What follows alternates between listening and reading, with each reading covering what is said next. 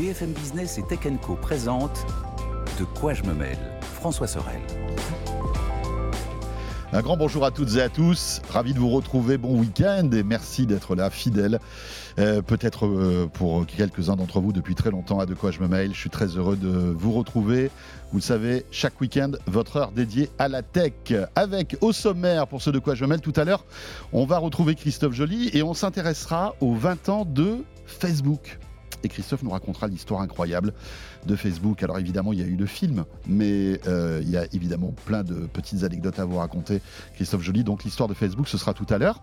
Et puis je vous rappelle le hashtag des QGMM si vous voulez nous euh, suivre et puis bien sûr réagir à tout ce qu'on raconte dans De quoi je me mêle. Merci encore une fois d'être là et bienvenue.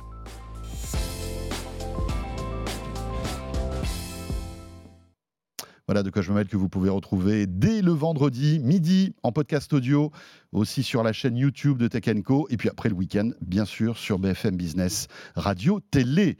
Pour commenter l'actu cette semaine, Mélinda Davansoula, c'est là. Salut Mélinda. Hello François, hello Gonzague. Ravi de te retrouver, Mélinda. Euh, on se prépare pour le MWC Oui. Voilà, le Mobile World Congress, on y sera la semaine prochaine. Sous le mauvais temps de Barcelone, parce qu'il fait jamais beau quand on y est. Je ouais, sais pas pourquoi. Dingue. Et quand on s'en va, le soleil arrive. Oui, c'est vrai. C'est fou ça. C'est pour être sûr qu'on y travaille. Mais voilà. Euh, et euh, au-delà de ça, vous savez qu'il y a le grand salon dédié à la téléphonie mobile qui euh, débute lundi prochain. Et on vous proposera d'ailleurs un de quoi je me mêle. Et Melinda, il, il sera d'ailleurs. Ça sera hyper intéressant. On découvrira un petit peu toutes les nouveautés liées à l'écosystème mobile. Et puis, pour commenter l'actu aussi cette semaine, c'est Gonzague d'Ambricourt. Salut Gonzague. Bonjour à tous les deux. Ça fait plaisir de te retrouver. Ça fait toujours plaisir d'être là. Voilà, Gonzague, aussi un historique de De quoi je me mêle, qui vient nous voir de temps en temps, débordé par le travail, parce que évidemment ta boîte bouche cousue euh, cartonne. Ça Voilà. marche bien et je suis un peu moins là parce qu'on fait des, on, on est en train d'acheter des bureaux euh, pour s'agrandir et, Et voilà, ça prend du temps. Ben voilà, tu vois, le futur Google est là. Donc euh, il, faut lui, il faut lui dire vous maintenant. On va lui dire s'il te plaît, tout ça. Vous voyez toute l'émission, ça va être sympa. Qu'en pensez-vous? Voilà, bouche cousue, qui, qui euh, en fait, tu t'occupes de, de créer des. Nous on fait des- du réseau pour les des TPE, PME, les startups et tout ce qui s'y connecte. Voilà. Et comme c'est ta passion, forcément, t'es bon là-dedans. Content d'être là pour en parler. Et voilà, et c'est rigolo parce que tout à l'heure, tu vas nous parler d'un truc euh, que moi, perso, je ne connaissais pas. C'est un Wi-Fi qui a été euh, conçu euh, en 2017 et qui a une super longue portée. Mhm. Et euh, bon, voilà, on garde ça euh, tout à l'heure parce que tu as fait un petit euh, post sur ton blog euh, qui, est, qui est très intéressant. Mais pour débuter, dans l'actu, euh, Mélinda, on le sait, on te suit toutes les semaines pour euh, multijoueur euh, sur la plateforme Tech Co. On va parler de jeux vidéo parce que euh, on voit que Microsoft euh, fait les yeux doux un peu bah, à tout l'écosystème jeux vidéo depuis qu'ils ont racheté euh, Activision, etc., etc. Et donc, ils ont annoncé un truc incroyable cette semaine.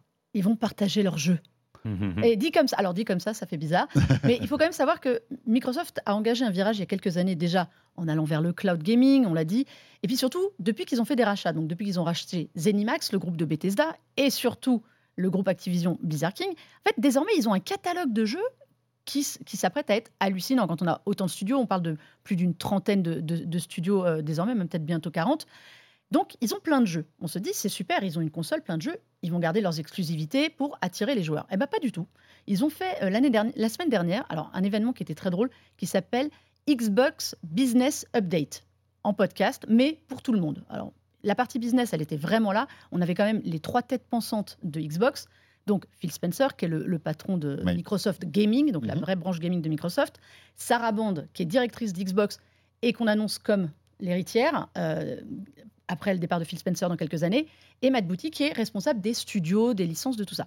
Alors, Donc on va dire, les, voilà, comme tu disais, le top du Le top du management de, la branche jeux vidéo de chez Microsoft. Ah bon, alors, on va pas se mentir, 20 minutes d'événements un peu pompeux, un peu pénibles. Ils ont tous des têtes d'enterrement, donc on se demande ce qui va, ce qui va se passer. Ça, ça- ça n'annonce rien de funky. Pourtant, Phil Spencer, bah voilà, nous on l'avait vu en interview, c'est quand même quelqu'un de jovial. Ouais, Là, ouais. franchement, ça respirait pas le bonheur. Tiens. On s'est dit, ça va être la cata. Qu'est-ce qui va se passer? Il y a des semaines de rumeurs. Mon Dieu, qu'est-ce qu'ils vont nous annoncer? Et là, bah, Il y avait une rumeur comme quoi euh, ils allaient arrêter les consoles aussi. oui, bah, ça se fout là. C'est depuis qu'ils font du cloud gaming, tout le monde dit ils vendent pas de consoles, on va les arrêter. Et bah, justement, un des points de ce- ce podcast en 20 minutes, c'est ils ont dit non, on continue les consoles et en plus, on vous, a- on vous annonce pour la prochaine génération de consoles un vrai bond technologique. Waouh. Ça, c'est de l'engagement quand même. hein, donc, Ouais. euh, mais on le sait, ils peuvent pas. Parce que tout le monde n'a pas notre connexion euh, Internet encore pour jouer en cloud gaming, pour télécharger des jeux. Il y a encore des, jeux- des gens, euh, les jeux étant de plus en plus lourds, qui mettent un temps euh, fabuleux pour Non, Parce que télécharger. des jeux, c'est des plusieurs dizaines de gigas. euh, On arrive à monstrueux. 100, 150 gigas aujourd'hui. Donc, euh, quand il te faut trois jours. Cyberpunk 130 gigas, je crois. Ouais, non, non, voilà. Des- pour télécharger ça, Ouais. même si t'as la fibre, euh, il faut y aller quoi. tous les, glo- tous les gros blockbusters aujourd'hui, les gros jeux, que ce soit sur Xbox comme sur PlayStation, on est à plus de 100 euh, gigas facilement. Donc ça prend du temps. Donc il faut une bonne connexion. Euh, en cloud gaming, il faut aussi une excellente connexion et une stabilité. Tout Ouais. le monde n'a pas. Donc les consoles, ça c'est fait. Donc ça veut dire que le support physique va continuer euh, d'exister ou pas Oui, oui, oui. oui, le bon vieux, bon vieux Blu-ray. euh, Alors, on sait que dans les licenciements que Microsoft a annoncé, là, les 1900 personnes chez euh, Xbox, du fait du rachat de studios, ils ont aussi, Ouais. euh, ils ont quand même 15 000 personnes qui sont arrivées, il faut les gérer. hein. Donc, il y a des doublons, des triplés partout. Il y a notamment la division des jeux physiques qui a été fortement impactée, c'est-à-dire tous les jeux en boîte euh, qu'on a. Donc oui, c'est pas un bon signal pour le jeu physique euh, envoyé, mais ça existe. Mais là, ce qui était drôle dans ce podcast, et ce que tout le monde attendait, parce que c'était ce qui a fuité et sans doute provoqué ce podcast un peu dans l'urgence, c'est le fait qu'ils vont donner des jeux à la concurrence. Donc à PlayStation et euh, à la Switch. Alors on pensait au Game Pass. Non, non, non, non, ils ont bien précisé que leur Game Pass, leur service sur abonnement, ils se le gardaient en revanche. ouais. Les jeux Parce que Day c'est One. ça qui devient leur trésor de guerre. Mais on va y Ah non, revenir, bien les sûr. services, c'est le, ne- c'est le nerf de la guerre aujourd'hui. Mm, mm, mm. Les jeux Day One, les Forza Horizon, les choses comme ça, Motorsport, ça reste Day One sur le Game Pass. En revanche, tous les jeux qui vont avoir plus d'un an, qui sont considérés comme des jeux à forte communauté, des jeux porteurs, des jeux ambassadeurs, comme ils ont dit, ça, ils vont en donner quatre. Alors, on ne savait pas bien la répartition au moment du podcast. Depuis hier, on sait. La Nintendo Switch aura euh, Grounded. Alors, c'est un peu chéri, j'ai rétréci les gosses, hein, pour vous donner euh, le cadre. Vous jouez une armée de- d'humains miniaturisés qui se retrouvent dans un jardin et qui euh, se retrouvent face à des grosses fourmis et des grosses araignées. C'est sympa comme jeu? Oui, ça c'est sympa, mais c'est très, Nintendo Switch Oui, voilà. familial dans Ouais, ouais, ouais. Et Voilà, il y a ce côté un peu jeu multi. Hop, ça c'est fait. Bon, ils ont donné Pentiment. Ça c'est un jeu un peu bizarre, un peu indépendant. Ça fait un peu marque de fabrique. Bon, ça je pense que c'est du deal de la soupe interne à la Switch. Et hier soir, après la conférence Nintendo, on a appris que la PS5 héritait de deux jeux, et alors là quand même des jeux assez costauds. Sea of Thieves, alors ça c'est le jeu de pirate, pareil en multi qui cartonne. C'est un des gros cartons de, Xbox. Qui était avant exclusif Xbox, Xbox, PC. Parce que chez Xbox, Oui. on partage toujours avec bien le sûr, PC. puisque c'est Windows. Voilà. donc, euh, Et ils vont avoir Hi-Fi Rush, qui est un jeu euh, hyper, hyper pop, très musical. Pareil, un jeu qui a besoin d'une forte communauté, qui avait été une grosse surprise l'année dernière, qui a eu un gros succès d'estime, euh, et qui correspond bien. C'est deux jeux qui correspondent très très bien à la PlayStation. Mais c'est quand même un tournant, parce que ça veut dire qu'aujourd'hui, la console ne devient pas le seul euh, terrain des exclusivités. Ouais. Il y a quelque chose qui se dessine actuellement dans le jeu vidéo, c'est qu'est-ce qu'on fait des exclusivités? Parce que les exclusivités, c'est bien, ça fait vendre des consoles normalement. Quand on voit The Last of Us, on voit Spider-Man 2 euh, sur la PlayStation, oui, les gens qui veulent y jouer, ils n'ont pas le choix en fait. Ils sont obligés d'aller euh, d'aller sur une Ouais, PlayStation. mais est-ce que c'est très clivant? Ça, ça- ça t'oblige à acheter une console pour un jeu, ce qui est aujourd'hui un peu bizarre, quoi. Ça me fait penser, je sais pas ce que, ce que, ce que, ce que vous allez nous dire là-dessus, mais ça me fait penser un peu aux, aux- aux exclusivités qu'il y avait avant Disney Plus ou Netflix. C'est pareil. Et on se rend compte que euh, Disney revient un petit peu sur sa stratégie Ils du début de Disney Plus. Ils avaient tout enlevé sur les autres plateformes pour se garder l'exclu. Et puis finalement, maintenant, ils recommencent à revendre des programmes à Netflix. Alors, c'est pas le super premium premium, euh, mais, mais voilà, Mais la raison, elle est exactement la même. il y a un recul. C'est purement, alors je vais dire mercantile, c'est mo- moche mot, business, mais bien sûr. aujourd'hui, une série ou un, ou un jeu AAA, ça coûte une fortune à faire. Comment est-ce qu'on rentabilise un jeu qui coûte aujourd'hui, ça se chiffre en centaines de millions, comment on le rentabilise avec un seul parc de joueurs Mais oui. Alors ce qui se passe, c'est que par exemple, PlayStation, euh, le fameux Helldivers 2 dont tout le monde parle en ce moment, est sorti en même temps sur la PS5 et sur PC. Déjà, pour les développeurs, ça fait deux points d'entrée, plus de joueurs. Ben là, ce qui- Palworld sur Xbox, pareil. Xbox et PC. Ben on va faire la même chose avec les jeux. Sea of Thieves, on Hmm. va aller chercher d'autres joueurs pour aussi rentabiliser le coût d'un jeu. Et Gonzague, en plus, ce qui se passe, c'est qu'aujourd'hui, un jeu, euh, bah, il a une durée de business monstrueuse avec euh, les DLC que tu télécharges, les personnages, etc. Tout ça, ça fait de l'argent en plus. Et cet argent, plus c'est sur des consoles, plus il y a un business qui va se faire, non? Tu as, largement intérêt effectivement à le vendre aux gens qui n'ont pas acheté une console exprès pour euh, jouer avec au début et un an après, parce qu'effectivement, bah, c'est des gens que sinon tu n'aurais jamais pu toucher.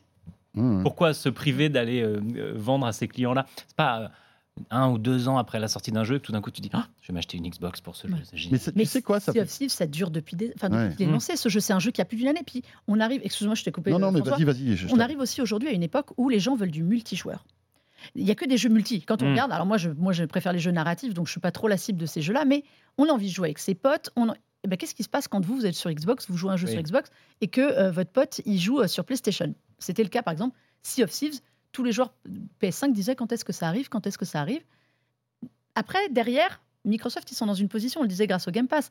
Est-ce que mettre le jeu sur le PlayStation Store, c'est-à-dire pour un jeu qui leur appartient, donner 30% quand même, mine de rien, derrière à PlayStation? 30% qui vont servir à aller faire des jeux exclusifs PlayStation.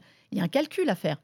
Mais s'ils donnent ce jeu-là au PlayStation Store, aux joueurs euh, PlayStation, c'est aussi un produit d'appel. Et quand ils disent ambassadeur, le mot est très très fort parce que c'est leur ambassadeur pour quoi? Au final, c'est leur ambassadeur pour moi, pour le Game Pass. Parce que si tous les jeux, derrière, on se dit Ah, il est sympa ce jeu Ouais. Xbox. Ah, il y en a un autre qui arrive un peu dans le même style. Ah ouais, mais il va falloir que j'attende un an pour l'avoir sur, le, sur la PS5. Sur la PS5, ouais. Alors qu'eux, ils l'ont. Alors qu'eux, en plus, ils l'ont dans le Game Pass qui coûte 10 balles par mois. Alors que moi, je vais le payer 80 euh, après. Et Mm. c'est là où je pense qu'ils sont extrêmement malins, que céder 30%. Je veux dire de par là frais, que c'est presque des, c'est- des jeux vitrines qui c'est donnent envie C'est de changer de camp. Évidemment, c'est un, c'est un, un appât. Et puis il y a- il y, a aussi euh, cette tendance chez Microsoft de l'ouverture. On le voit même avec, euh, euh, par exemple sur Samsung, tu as toutes les applications Microsoft qui sont préinstallées. Tu Game Pass. Les, les Office, les Office, Game Pass, etc., etc. Microsoft, depuis l'arrivée de Satya Nadella, c'est voilà, c'est très ouvert. Mm. On est sur toutes les plateformes. Même parce chez que Apple. en étant sur et, et évidemment chez Apple parce qu'en étant sur toutes les plateformes comme on a plein de services à valeur ajoutée qui nous rapportent de l'argent bah, ça nous fait plus d'argent et ça se voit dans les résultats financiers de Microsoft qui n'ont jamais été aussi bons donc c'est voilà joué, Microsoft Game. Mm. c'est pareil on est, on est dans la même Ouais, dans la même logique C'est une tendance très large euh, autour du service, c'est ce que tu disais tout à l'heure, service, service, service. L'abonnement, le revenu récurrent, c'est extrêmement important pour les sociétés, c'est ce que Mm. Apple a réussi à bien développer. Et on voit eux-mêmêmes qu'ils arrivent sur d'autres plateformes, en ayant en lancé Apple TV en directement, directement sur les télés. Et Microsoft, ils ont adopté à fond cette démarche de se dire, OK, bon, euh, on a voulu faire Windows Mobile, ça n'a pas été un carton, maintenant on va être excellent sur toutes les autres. Donc les applis Mm. iOS de Microsoft, elles sont super. Les applis Android, elles sont très bien. etc. Et ils ont des- bien amélioré leurs applis sur Mac. Bah, pourquoi ne pas avoir la même démarche euh, dans le jeu vidéo que de, de s'ouvrir aux autres? C'est hyper malin. Et là, après euh, pardon excuse-moi mais euh, le, par exemple un jeu comme Halo reste une exclusivité Microsoft Ils l'ont dit, Starfield ou le prochain Indiana Jones qui est très attendu. Alors ça, euh, sur les autres consoles, ils peuvent toujours rêver pour le voir. Ce sera pas pour faut pas exagérer les gars faut garder quoi. des produits, mais il faut garder des produits d'Apple parce que ces jeux-là, eh ben, ils seront day one dans le Game Pass. Donc là, on a compris, encore plus, au cas où on avait encore des doutes, que le cœur de- d'Xbox bien aujourd'hui, sûr c'est le Game Pass Pass. Et on s'attendait à plutôt avoir le Game Pass partout parce qu'ils l'ont donné. Mais voilà, comme dit Gonzague, ils l'ont donné intelligemment, de manière hyper carrée, à d'autres. Ouais, mais tu peux te dire, tu Ah, peux, tu il- peux dire aussi Halo, par exemple. euh, Bon, voilà, euh, si un an après sa sortie, il arrive sur PlayStation Ouais. 5, c'est pas bien grave. Enfin, je veux dire, il, il aura, il aura été quand même assez rentabilisé. Et surtout, dans la logique que tu disais, ça donne envie peut-être d'aller sur le, sur le Game Pass parce que tu te retrouveras avec Halo, avec euh, des jeux, etc., Mais plein là, d'autres jeux. C'est un gros marqueur. Et puis, il y a aussi un truc tout bête, c'est que, par exemple, PlayStation n'a pas de jeu en multi quasiment. Le succès d'Helldivers 2 aujourd'hui, euh, qui est un jeu complètement potache, enfin c'est Starship Troopers, hein, je schématise, mais c'est un peu ça dans Mhm. l'idée. Le succès, c'est aussi qu'il n'y a pas ce type de jeu euh, pour les joueurs PS5. Il y en a qui viennent d'ailleurs, il y a d'autres jeux multi, euh, qui sont multiplateformes, mais il n'y avait pas. Là, donc finalement, Microsoft, ils ont bien joué. Dans la répartition des jeux, ils ont très bien joué. Ils leur ont filé des jeux communautaires, donc ça va aussi attirer des joueurs PlayStation qui Ouais, vont avoir ouais. envie de jouer à tout ça. Mais eux, ils se disent, il y a un tunnel qui est possible vers nous, qui est intéressant. Et si PlayStation aujourd'hui pense que leur, euh, leur salut vient du PC, ils sont en train de donner des jeux au PC, ils veulent aller beaucoup plus sur le PC, c'est aussi un signe qu'il y a quelque chose qui bouge dans l'industrie globalement. Après, on se pose la question pourquoi euh, Sony ne sort pas son Game Pass vraiment aussi riche Ils euh, l'ont, hein, le PlayStation oui. Plus, c'est censé être ça. Ouais, c'est moins- de prix beaucoup moins foutu, sexy. C'est Ah, beaucoup moins sexy. Mais ils se rendent compte que c'est l'avenir. Enfin, aujourd'hui, voilà. euh, Mais C'est c'est marrant parce que même, tu vois, pas mal d'amis qui sont très très PlayStation prônent Ouais. le, le- le- le Game ils, Pass. com- ils commencent Ils vraiment à zioter. Ils euh, préfèrent, ils ouais, disent ouais. l'offre de Microsoft est meilleure alors qu'ils ont une PlayStation. Mais on peut s'attendre peut-être à une, un petit revirement de situation avec les, la- les- les nouvelles générations de consoles qui vont sortir. C'est quand là euh, on A priori, pas je dirais pas, suite, demi- mais- pas avant 2027. Voilà. Et En fait, là, on va avoir peut-être une alternative. Enfin, tu sais, les, mid-generation, les, Oui. versions pro. Ils ont annoncé la fin de vie de la PlayStation Ouais. 5. Alors, euh, ils n'ont pas annoncé, c'était drôle, ont- c'est pas vraiment la fin de vie. Ils ont dit on passe dans le cycle de fin de vie. Mais c'est normal, on est à la moitié en fait. Mais bien sûr, bien C'est sûr. 7 ans, Ouais, on est à la moitié. Mais, Mais- mais par exemple, en 2027, si le Game Pass devient vraiment costaud avec euh, tous les jeux qu'il faut, quoi, un peu un Netflix du jeu vidéo, C'est déjà le cas en fait. bah, tu sais, hein, peut-être que, rien. peut que Sony va se prendre une sacrée claque parce que euh, à- au moment où tu auras envie de changer de console, ça va être vraiment un critère de choix très important. Le fait de te dire, bah tiens, allez, je me budgète euh, 150 balles par an, mais j'aurai des centaines de jeux. Je pourrais jouer à ce que je veux. Quoi. Mais je pense que le, le move de Microsoft, il est, le timing, il est bon. Parce que justement, entre les annonces, il ne faut pas oublier qu'il y a 15 jours, c'est en effet PlayStation qui a dit Ouais. Non, mais là, nos ventes euh, des, sont en, baisse, euh, ça, on, a- on arrive sur le. Enfin, en, en gros, on bascule sur, oui, la, oui, oui. sur la fin. Microsoft arrive gentiment avec ses jeux. Donc là, ils vont avoir trois ans pour habituer, parce que je pense que là, c'est les premiers qui arrivent, pour habituer les joueurs PlayStation et Switch à avoir des jeux de chez eux. Et Quand après, ils vont arriver avec la nouvelle génération, ils vont dire Regardez, on a le Game Pass, c'est super beau, vous n'avez plus besoin de payer 80 balles, peut-être euh, 90 à ce moment-là un jeu. Chez nous, pour 12 Et on balles, vous vous l'avez offre côté 6 des mois de. Game Pass en plus. Tiens, t'achètes la nouvelle console, t'es mort. Stratégiquement, c'est super. Trade in, passe-nous ta vieille PlayStation 5, C'est C'est ça. une Xbox Mais bien. Non, mais ça va, Et- ça, va être, ça va être super intéressant, je pense, la, la bataille euh, des, des- des nouvelles consoles dans, dans allez, on, on va dire 2-3 ans. Euh, dans l'actu aussi, euh, Mélinda, tu as reçu un produit qui vient juste d'arriver. Je ne sais même pas s'il est déjà dispo en fait. Depuis hier. Depuis hier. Euh, c'est un produit Amazon. Vous savez qu'Amazon euh, voilà, sort pas mal de, de- de produits hardware hein, avec des enceintes, des enceintes avec des petits écrans, euh, des choses euh, a- assez sympas, euh, aussi des, des- des portiers vidéo. euh, voilà. Et là, ils ont sorti une espèce de tablette qui permet de piloter ta maison. Ouais, c'est une tablette. C'est le le Echo on, Hub. on vous l'a pas, on vous l'a pas allumé parce qu'il n'y a pas de prise à porter. Donc voilà, puis vous auriez été content de savoir que chez moi, je, ne- je n'avais accès à rien de tout ce qui est chez moi. Euh, oui, c'est une. Alors, c'est exactement ce que tu as dit, c'est-à-dire qu'on a toute la gamme Echo Show euh, normalement qui sont ces fameux écrans connectés avec enceinte. Bah là, vous retirez l'enceinte et vous avez le, euh, le Echo Hub. Hub, bah, ça porte bien son nom. En fait, ça va être la centrale de la maison. Alors, c'est drôle dit comme ça parce qu'on se souvient que dans les premières années de la domotique, tout le monde avait une espèce de hub central. Une fois que vous aviez euh, trouvé tous vos murs, mis des câbles dans tous les sens, tout arrivait à, un petit module central qui vous permettait de tout piloter. Ça, c'est la version finalement euh, sans fil, connectée en Wi-Fi. Euh, c'est vraiment pour les gens qui ont tout plein d'objets, alors qu'ils vont fonctionner avec Alexa ou compatible Alexa. Aujourd'hui, Alexa, c'est extrêmement large. On a du Philips, Somfy, euh, Nanolith, tout. Oui. Connect- enfin, vous avez toutes les marques qui marchent avec. Et en fait, tout arrive sur cet écran. Vous avez tout configuré depuis votre appli et tout se pilote à l'écran. Alors on peut se dire, ben non, aujourd'hui, j'ai ma voix, je dis, euh, je dis, alors je vais pas le dire parce que je vais déclencher tous les assistants de tout le monde, mais machin, euh, allume-moi la lumière. euh, Machin A. Voilà, ma- machin A ou machin Home, allume-moi la lumière, euh, ou machin I aussi. hein, Oui, ça, machin on, est- I. on en fait tout le monde. Allume-moi la lumière et ça marche. Il y a des gens qui détestent la commande vocale. Mm. Il y a des gens qui vont aller sur leur smartphone, donc ça veut dire qu'il faut toujours l'avoir à proximité, chercher pour allumer la lumière. Bah là, l'idée, c'est d'avoir tout centralisé. Et honnêtement, c'est bien foutu. Il y a même les caméras, si vous avez des caméras de surveillance, visiophone, Donc ça fait écran vidéo. Ça fait écran vidéo. Vous pouvez lui parler si vous avez quand même envie de lui Donc parler. c'est une super belle télécommande. C'est une, grosse télécommande. C'est une grosse télécommande que tu Ah. accroches au mur Ou que tu poses sur un socle. ou que tu peux Tu peux poser tu sur un socle. tu veux et Derrière, il y a quoi? Il y a une alimentation électrique, c'est tout? Ouais, c'est tout. Voilà, l'idée c'est de la, de la- voilà. tu la Ou- connectes à ton Wi-Fi. Alors, si vraiment tu veux mettre du filaire, tu peux acheter un module supplémentaire où tu connectes, euh, Ouais, tu connectes en Ethernet. Mais, mais c'est vraiment l'idée d'une centrale. Alors, évidemment, vous allez me dire, mais qui a besoin de ça On l'a dit, ceux qui n'aiment pas la commande vocale, ceux qui veulent être sûrs, parce que souvent, on passe, un- on passe une commande. Est-ce que j'ai bien fermé la lumière Est-ce que j'ai bien monté la température Et on n'a aucune idée si c'est fait ou pas. Là, vous avez tout. Et après, ça s'adresse, alors c'est peut-être un peu plus de niche, mais si vous avez une grande maison, ou sur plusieurs niveaux, ou assez large, ben souvent vous avez ou un premier appareil, euh, Amazon ou autre, qui fait une première centrale dans un coin.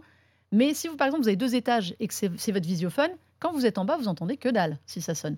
Là, ça vous fait un espèce d'écran d'appoint. Ok. Donc je trouve que là-dessus, c'est pas mal. C'est, on configure comme on veut, on personnalise, on peut faire des widgets aussi. Euh, tu peux écouter ta musique. Bon, Il y a deux haut-parleurs qui sont bien, mais pas non plus euh, Ouais, c'est vraiment, c'est vraiment une centrale domotique, j'ai envie de dire. hein, mais ça pas de Netflix, Hmm. pas de trucs comme ça. hein. tu as, tu as suivi un petit peu? Alors je sais que Ouais. ce sujet t'intéresse. Alors moi j'ai un j'ai le show Ouais. le plus petit modèle avec euh, enceinte. Alors moi je suis pas toujours fan de je trouve que la configuration euh, Alex Amazon, je vais pas dire le mot, est un petit peu tortueuse et, et que, par l'appli. et que Moi, la que reconnaissance est chelou. Par exemple, je lui dis blablabla, éteins toutes les lumières. Je n'ai pas trouvé d'appareil avec ce nom. Tu fais bon, t'es con. Mais sur cet appareil précis, Peut-être et- qu'avec l'IA et- générative, ça et va à, changer. et d'ailleurs, à- à espérons. 199 euros, à 200 euros, Ouais. c'est intéressant, c'est que ça donne accès à quelque chose qui était avant réservé aux multimillionnaires. C'est-à-dire que ça, les, les- les gens très très riches ont ça dans leur maison depuis toujours. Mais voilà, Oui, les- les écrans partout dans la maison. machin comme ça, c'est ça, non Exactement. et et c'est- ça coûte une fortune. C'est extraordinaire, mais c'est que du sur-mesure. Donc c'est très très très cher à installer et à entretenir. Il faut un spécialiste. Maintenant, si tu es un petit peu geek et que tu as envie de t'amuser, tu peux avoir ça dans la maison pour 200 balles. Ouais, parce que ce, que ce que je trouve intéressant aussi, c'est que euh, évidemment, ça va piloter les, pro- les produits, euh, les, objets connectés Amazon, mais pas que, parce qu'aujourd'hui avec tout. Matter, euh, Et c'est voilà, tout t'as- protocole, c'est tout t'as- protocole. Tu as une plateforme Netatmo, bah, ça va marcher. Tu as une serrure connectée, je sais pas, X ou Y, ça va marcher. Euh, tu as du Sonos, bah, ça va marcher. En fait, tu, tu- c'est ça qui est fort. C'est-à-dire que au-delà du, au-delà de la marque Amazon, c'est presque un produit générique, une télécommande universelle de tous tes objets connectés avec une belle interface. Et il n'y a même pas marqué Amazon dessus. Il hein. n'y a même Non, pas marqué c'est ça, il y a Amazon dessus. Et c'est là où je C'est trouve- c'est intéressant. C'est là où je trouve qu'ils sont très forts parce qu'on sait que, de- que Matter et le protocole, tout ça, c- ça va être. Aujourd'hui, il y a un air de la guerre. Il faut savoir qui Mm. euh, va avoir la clé de la maison. en Ouais, fait. ouais. Et là, c'est malin parce que, en effet, comme tu dis, il y a un, il y a un écosystème de- d'appareils compatibles qui, qui est assez dingue. Et ben, ils sont malins, ils, viennent, ils s'y mettent. Moi, je trouve que le prix est peut-être un peu élevé Ouais. euh, parce que je trouve qu'en effet, euh, comme l'a dit Gonzague, je trouve que c'est toujours un peu fastidieux. Il faut configurer via son application pour y avoir accès. Alors, c'est pas le pire, hein, mais euh, Bah, si on tu peut pas le faire depuis le En hub. fait, si, en fait, si tu veux que l'expérience elle soit bonne, et c'est la même chose avec des lumières Philips Hue, si tu veux en faire quelque chose qui sert, et sachant que chaque euh, ampoule coûte quand même euh, beaucoup d'argent, et que tu veux faire, faire des scénarios et tout, faut y passer du temps. hein, parce que sinon, si c'est juste pour faire on-off, autant garder son bon, vi- bon vieil interrupteur. Donc, l'adoption, elle est quand même assez longue pour les commandes vocales, pour personnaliser un dashboard qui fait un peu sens dans la maison. Sinon, tu te retrouves aussi avec un truc qui affiche 12 000 boutons Comme moi. et, et- et- et c'est inutilisable. Ça me fait un peu penser, euh, tu sais, à, à ces écrans tactiles qu'il y a dans des hôtels parfois un peu haut de gamme, Mm. où tu peux régler les volets, tu peux, euh, tu vois, Mm. mettre en route la télé, des trucs comme ça. Euh, autant dans une chambre d'hôtel, c'est ça n'a pas forcément beaucoup d'intérêt, mais dans une maison, et comme tu dis, dans une maison un peu grande, avec plusieurs étages, etc., plusieurs univers, euh, pourquoi pas? Franchement, à, à voir. Euh, mais c'est vrai que bon, c'est 200 euros. Quoi. Je trouve que moi, moi, je trouve que le prix est un petit peu cher. Par Ouais. exemple, on voit qu'un Echo Show 8, donc qui fait la même chose, mais qui Oui. rajoute un peu l'enceinte, alors qui est, Et qui est plus petit. qui est- euh, alors c'est la même taille. Ah, c'est Le, le pardon, 8, oui, moi j'ai le le- 10. la taille. T'as tu- le ouais. 10, toi, peut-être. Mais est-ce que tu as la même interface? Est-ce que tu as le même soft à l'intérieur? C'est quasiment le même. C'est pareil. C'est quasiment le même, puisque tu peux avoir les widgets météo, rendez-vous et tout. Tu as la caméra que tu peux bloquer, euh, le micro que tu peux bloquer. C'est la même chose, sauf que tu n'as pas l'enceinte, qui est un peu, plus, euh, un peu plus costaud. Il est à 170 euros. Après, je pense que c'est un produit qui va très vite baisser. Oui, je pense. Comme souvent avec les produits Amazon. Mm. Et puis dès qu'il y a une. Ah bah, dès qu'il y a des promos, c'est la folie. C'est la folie. comme ça. Mais, ouais, mais sinon, c'est un produit que je trouve assez utile. Est-ce que tu as trouvé utile le nouveau casque Sennheiser que tu as testé pour nous Je vais vous le faire plus vite. euh, Sennheiser. Alors Sennheiser, on connaît sur le haut de gamme. Là, je vous présente le milieu de gamme euh, de Sennheiser. Ça s'appelle Accentum Plus, parce qu'il y a déjà un Accentum qui était sorti.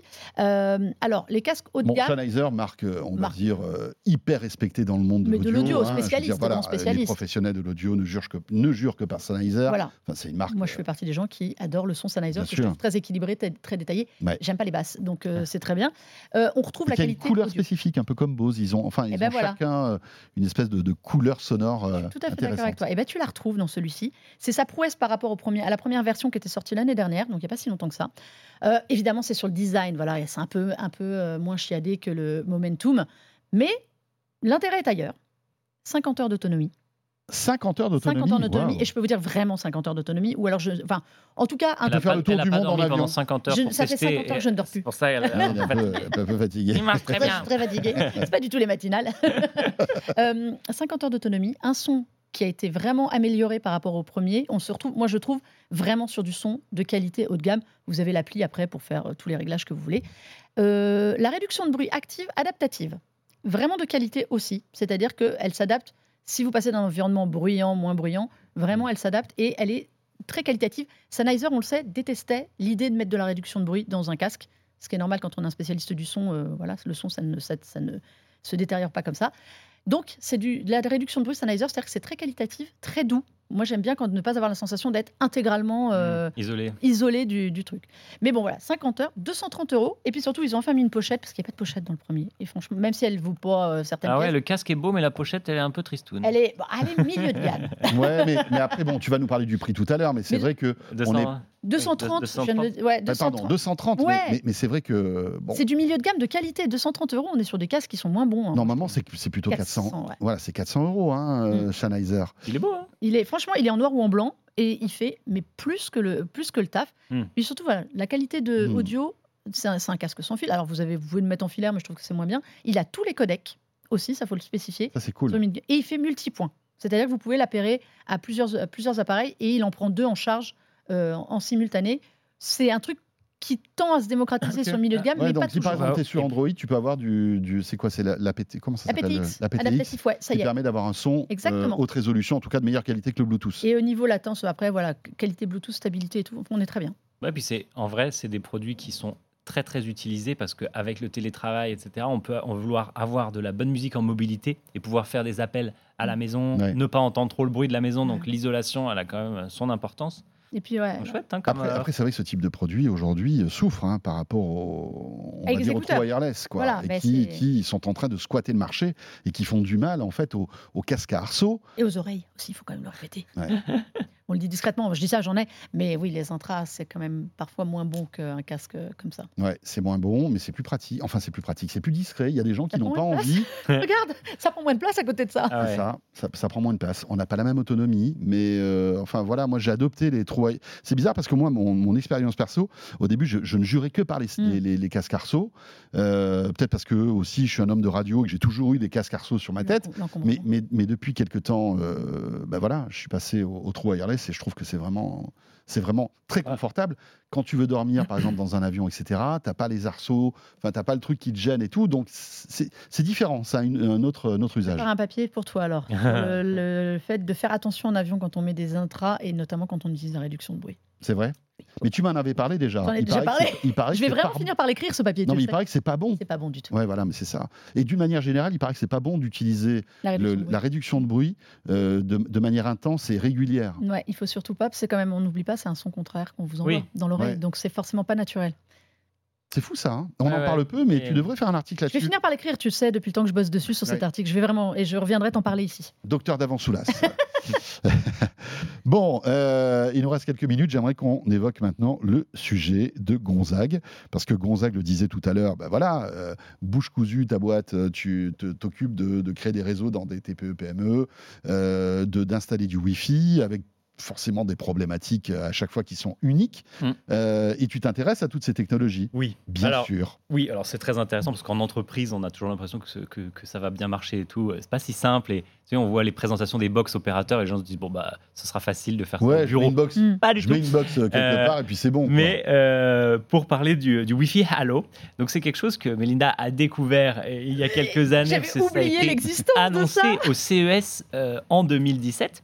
Donc c'est une norme, le nom technique c'est 802.11 AH, et elle va complètement à l'envers, de, à l'encontre de ce qu'on fait euh, de plus en plus, c'est-à-dire des Wi-Fi de plus en plus rapides et qui donc utilisent des fréquences qui sont très élevées et qui portent de moins en moins loin. Vous connaissez peut-être dans votre quotidien le 2,4 GHz, très très saturé, la même fréquence que les micro-ondes, donc ça marche pas très bien. Et puis il y a beaucoup d'appareils dessus. Bien sûr, c'était Beaucoup l'une des de- premières générations de, de Et Wi-Fi, c'est la première génération de Wi-Fi. et C'est euh, le, le Wi-Fi qui sert aussi pour les appareils IoT, les Mm. caméras et tout ça, parce que ça porte loin. Ouais. Le 5 GHz qui vient décaler ce problème. Le 6 qui a été euh, lancé plus récemment. Et bien là, on utilise une fréquence qui est sous les 1 GHz. On utilise le 900 MHz parce que ça porte très loin. D'ailleurs, pour info, par exemple, les sous-marins nucléaires, ça utilise des ultra basses fréquences qui sont parfois, enfin, qui sont pas parfois, qui sont encore plus basses que ça parce que pour traverser l'eau, c'est extrêmement dur pour des ondes. Donc là, on a le même problème. Je savais même pas que le- les ondes arrivaient à traverser l'eau. en quelques fait. mètres. Et alors, il y a des sous-marins qui ont des antennes qui, qui Ouais. flottent derrière. D'accord. C'est comme ça qu'on les repère. C'est- Mais c'est Euh, c'est fascinant ces sujets-là. ah ouais. Moi, je suis. euh, c'est Voilà. incroyable. Et donc, le Wi-Fi Allo, ça a été lancé euh, par le IEEE qui fait les normes. Wi-Fi Allo qui n'a rien à voir la avec le jeu. Wi-Fi hein, Alliance, même exactement. D'ailleurs, je Vous sais pas même mieux pas- jouer avec le Wi-Fi Allo si vous jouez à l'eau. Je sais même Vite. vraiment pas comment ils le prononcent, mais l'idée de ce Wi-Fi, c'est justement l'Internet des objets, pouvoir connecter euh, des choses qui sont loin, dans un jardin, un interphone, etc., pouvoir les connecter en grand nombre, que ça capte loin, que ça ne consomme pas trop, et s'imposer comme euh, alternative aux autres réseaux d'objets connectés, certains longue distance, comme ce qu'on appelle le LoRaWAN, etc., ou des normes qui servent dans la maison. Le Zigbee, on parle du Z-Wave, c'est- tout ce qui connecte les objets connectés. Les ampoules Philips, par exemple, ça utilise un de ces protocoles. Et donc, la Wi- Wi-Fi Alliance a sorti ça. Le problème, c'est que ça n'a vraiment pas décollé du tout. hein. Alors attends, mais juste euh, avant qu'on parle de, Ouais. d'où on en est, techniquement, c'est-à-dire que j'installe une borne Wi-Fi euh, Hello. Ouais. C'est classe. hein. Et on va et on classe, et comme on, on- Tu as ton Wi-Fi Hello Hello, hello, le Hello, hello. Peut-être que Nabila, elle était un peu en avance. Et- hein. et- et Allô. finalement, finalement, finalement. Euh, Et donc ouais. tu le mets, tu le mets dehors par exemple, euh, Tu mets dedans même. même dedans ou, de, ou dehors. Enfin bon, bref. Et là, tu te retrouves. que- quelles sont les spécificités En fait, techniques la, la- alors, la bande passante, donc la vitesse maximale de, de ce Wi-Fi, de cette norme, est très basse, jusqu'à 86 mégas. Dans les meilleures conditions, ça baisse euh, largement plus la portée augmente. Mais l'intérêt, c'est que la portée de base, elle est entre 100 mètres et 1 km, Hmm. quand même assez loin. Il y a une société qui a présenté quelque chose au CES là, de cette année et une boîte qui a sorti une caméra basée sur ça qui a réussi à faire un test jusqu'à 3 km Waouh en, en- en champ libre. hein. Le- les, les portées de, réseau sont souvent à Pas milieu à- urbain, ce pas. qu'on appelle en champ libre, c'est-à-dire l'émetteur voit le récepteur, pas euh, j'ai traversé 16 immeubles entre les deux. Mais donc, portée théorique énorme, une société qui sort cette puce sur laquelle des fabricants vont pouvoir s'appuyer, parce que par exemple, vous connaissez les, les- les petites caméras Arlo, Arlo, pas Arlo, coup, Arlo, Ouais. elles sont basées sur, sur le Wi-Fi, mais elles sont limitées en termes de portée. Bah, si elles se basent sur cette technique, sur cette techno, elles vont pouvoir être installées beaucoup plus loin et euh, avec une consommation électrique qui est faible. Donc Ah, c'est parce important. que tu, tu consommes moins d'énergie aussi en te Ça connectant consomme. sur ce Wi-Fi? Bah Non, oui, parce qu'en que fait, comme ça, il y a moins besoin d'énergie pour, tr- pour transmettre et pour communiquer. bah, Tu dis, tu dis, tu dis, euh, oh là là, j'arrive plus à parler. Tu dépenses moins d'électricité euh, pour communiquer. Donc c'est vachement intéressant et ça permet de faire des appareils qui sont sur pile, qui auront des autonomies de plusieurs mois à plusieurs années. Donc ça, c'est quand même assez intéressant. Mm. Le problème, Ouais. euh, c'est que pour l'instant, euh, en fait, aucune borne Wi-Fi n'intègre euh, cette norme et cette fréquence parce qu'il faut une radio spécifique. Donc les bornes Wi-Fi que vous avez à la maison et en entreprise, elles font le 2,4, le 5, certaines le 6, mais personne ne fait le 900 MHz.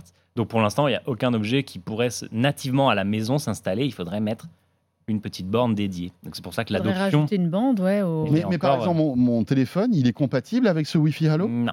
Ah ouais, d'accord. Bah, Ouais. il n'est pas fait pour. En fait, Oui, il c'est ne même prend pas pas, il prend pas la norme en charge. Quoi. il faudrait qu'il puisse gérer cette fréquence, donc il faudrait qu'il ait une radio en 900 MHz. Ouais, mais en 900 mégas, il l'a pour la 4G, la 5G, Ouais. non On n'est pas C'est vrai, mais c'est pas, ça fonctionne pas de la même façon parce que c'est. Ouais, il y a les antennes en tout cas déjà, il y a- j'imagine. Il y a les antennes, ouais, mais il faudrait que ça soit branché sur une autre radio. Et surtout, donc, il n'y a aucune borne euh, existante sur le marché qui, qui soit compatible. Donc, pour l'instant, l'adoption de ce standard euh, est assez faible. Mais bon, il y a un petit potentiel. hein. Et t'en avais entendu parler, toi, Mélinda Alors moi, il y a des années, j'avais parlé, j'avais entendu parler de ça, ben justement pour tout ce qui était euh, IoT. Euh, le fait que ça pouvait permettre d'avoir euh, une plus grande. Alors, à l'époque, on en parlait surtout, tu sais, quand tu as ton jardin et que tu veux Mmh. euh, Ouais, la ouais, connexion, un truc euh, connecté à l'autre bout. Et j'en avais plus du tout entendu parler euh, jusqu'à ce que tu me dises, ah, ben Gonzague va parler de ça. Et, non, et ce que je trouve fabuleux, c'est on n'arrête pas de nous. Alors, je ne vais pas dire bassiner parce que c'est pas ça, mais avec le, le, le 2.4 justement pour l'IoT, en disant c'est bien, ça libère parce que euh, ça, ça, ça- ça consomme moins et tout. Mais en fait, il y a ça qui existe en Mhm. effet et dont on avait complètement oublié euh, l'existence, qui libérerait aujourd'hui. On est quand même à bien plus que 20 produits euh, chacun chez soi, tu sais, qui a été très longtemps le truc. Les gens monteront jusqu'à 20 produits connectés chez eux. Non, ça c'est fini. hein. Je pense que ouais, si on fait tout le tour, on a besoin de libérer. Et on se rend pas compte, mais il suffit qu'on ait une enceinte connectée, une télé connectée, ça va vite, ça va super Ton vite. ordinateur, ta Ton tablette, ton ordinateur, ta téléphone, tablette, ton celui de smartphone. toute la famille. Bien sûr, tu multiplies ça ben voilà, par le nombre de, de personnes qui vivent chez toi et t'exploses tout en fait, ça va Mais vite, évidemment. ça va hyper vite. et donc, c'est une fréquence qui est déjà très, très saturée, le 2,4. 2,4. Mais oui. Extrêmement compliqué. Oui, parce que si des- tu as des voisins en plus qui sont Ah sur ben, 2 gigas, Tout le monde se gêne. C'est le, c'est, alors, ça peut être le risque aussi avec le 900, hein, puisque du coup, plus ça porte loin, plus les gens se gênent. C'est le gros intérêt du Wi-Fi euh, en 5 GHz et 6 GHz. Mm, mm. Tu émets beaucoup moins loin, donc tu as beaucoup Ouais, moins de chances d'être gêné et de gêner tes voisins. Là, c'est vraiment un concours de, de- Le Wi-Fi, c'est un concours de qui crie le plus fort. Ouais, c'est ça. Et Non, mais si ta voix ça. porte avec des fréquences qui sont basses ici pour le- l'exemple Wi-Fi, image. tu gênes les autres puisqu'on t'entend de loin. Mais Ah, c'est cool. vrai que tu te dis qu'il y a un potentiel euh, qui est fort en fait là-dessus. Euh, alors là, sans avoir besoin de, de, de 3 km, mais il y a quelque chose qui est, qui est fort Ben, justement pour château. libérer. euh, Évidemment, dans mon château, euh, dans mon château. Bah oui, mais tu sais, il y a des grosses pierres. Et tout. ouais. Non, non, mais c'est vrai qu'on se dit qu'il y a plein de technologies euh, de Wi-Fi qui peuvent servir à libérer, notamment à libérer Ouais. les, les- les- les bandes de fréquences qui sont surutilisées. Ça, ça pourrait être une solution. Le problème, c'est que tous les routeurs, toutes les box, tout ce qu'on utilise, n'en sont Mm. pas dotés. Et le problème, c'est que si tu rajoutes cette bande de fréquences-là, ouais, ça va libérer. Mais les mecs, ils sont pas du tout en train de construire, euh, de construire des, des- des routeurs, des satellites et des box pour ça. Bah, Donc c'est un peu dommage. T'as as ça, ou même par exemple des choses qui ont été intégrées dans des box comme la précédente Freebox. euh, elle intégrait un protocole sans fil pour les objets connectés. Ils ont abandonné Ils ont- sur la nouvelle. Donc c'est dur pour euh, le citoyen qui veut adopter voilà. ça à sa maison de se dire euh, je peux construire un écosystème et investir Oui, dedans. pérenne. Parce que peu à peu, euh, petit à petit, capteur par capteur, même si ça coûte 20 euros le capteur, bah, Mm. quand on a 10, ok, Ouais, 200 ça va vite. euros, hein. Machin. et si tu dis putain, là je vais changer de box et ça va plus, ça va plus marcher. Ouais, c'est la galère. Mais c'est dommage. Mais Ouais. c'est vrai que ouais, c'est le- le- les réseaux, les réseaux IoT. Mm, mm. euh, ont- les, les fabricants ont, essayé d'en mettre de plus en plus. Netgear, voilà, avec leur bise à essai. Mais le problème, c'est que les gens derrière, ils le configurent pas. Donc en Ouais. fait, ça sert à rien. C'est ça le problème. Voilà pour le Wi-Fi. Hello. Merci beaucoup, euh, Gonzague. Euh, Ben voilà. Est-ce qu'il reste d'autres normes Wi-Fi qu'on ne connaît pas et qui existent? Bah, donc vous avez beaucoup entendu parler du Wi-Fi 7. Ouais, euh, qui arrive là. avec, On en parle de euh, temps en la- temps dans De quoi je me mêle. La Freebox Ultra, euh, qui Non, vient bah- d'être ratifiée et Oui. qui, qui est adoptée aussi progressivement par les autres opérateurs. des. Il y a plein d'autres hein. normes. En fait, le, il y a les normes, donc il y a ce qu'on appelle Wi-Fi 5, 6, 7. Donc ça, ça définit Mhm. le gros du Wi-Fi. Et après, il y a plein de sous-spécifications qui sont beaucoup très trop techniques, je pense, pour en, en parler Mhm. ici, mais qui sont passionnantes sur comment elles font que les appareils communiquent. Parce que je vous ai dit, le Wi-Fi, c'est à qui le crie le plus fort, mais c'est aussi un système où c'est chacun son tour pour la parole. Et donc la, la, la façon dont on arrive à créer euh, plusieurs canaux de communication simultanés, c'est ce qu'on appelle le MIMO. etc. Il y a plein, plein de trucs qui sont, euh, qui sont développés derrière pour faire que le Wi-Fi s'améliore. Donc par rapport au Wi-Fi qu'on a euh, du De début, Oh là là. c'est plus du tout la même chose. Voilà. C'est pour ça qu'à chaque fois qu'il installe du Wi-Fi dans une boîte, ça marche nickel. euh, Je vais l'appeler pour chez moi. parce que C'est un vrai c'est un champ de bataille. Ouais, c'est ça. Tu vas avoir plein d'auditeurs qui vont t'appeler. Euh, Voilà, j'ai mon Wi-Fi, j'ai YouTube Alors on fait qui pas les particuliers, je, je préfère le rappeler, nous- nous, euh, c'est trop difficile à Mais adresser. tu sais quoi fait ça, les- Mais tu sais qu'il y a un business hein, derrière tout il y a ça. un hein, les particuliers. ça prend du temps. Ouais, le- ça prend du temps. En fait, euh, ce qu'on fait là, d'aller d'aller étudier le- Ouais. la façon dont fonctionne le Wi-Fi dans une entreprise, Mm. dont se Oui. propagent les ondes, ça prend beaucoup de temps. et Évidemment. Malheureusement, Et il puis faut le facturer. Quoi. Et puis ça nécessite voilà, pas mal de moyens quand même, hein, parce que c'est une prestation, cher, euh, bien sûr. Eh bien, merci beaucoup à tous les deux. Merci Mélinda. Hmm, rien. Voilà, bon vol, on se retrouve à Barcelone Eh bien oui. euh, dans quelques jours. Euh, comme je vous le disais, euh, on retrouvera de quoi je me mêle. Mais Mélinda et Gonzague, on se retrouve à la fin de ce de quoi je me mêle. En tout cas, pour le podcast audio, avec notre petit module bonus, on va vous raconter une histoire incroyable de gars qui ont arnaqué Apple. C'est rare hein, d'arnaquer Apple, parce que j'ai envie de dire, en général, c'est plutôt eux. hein. mais là, c'est l'inverse. Et vous allez voir, c'est quand même assez savoureux. Ce sera le module bonus exclusivement disponible en podcast audio. À partir du moment où vous nous écoutez euh, euh, voilà, en podcast, vous retrouverez ce petit module bonus. Euh, c'est comme ça depuis quelques semaines. Et dans un instant, pour tout le monde, ce sera Christophe, Joly qui nous rejoint. On fêtera les 20 ans de Facebook avec lui. À tout de suite. De quoi je me mêle sur BFM Business et Tech.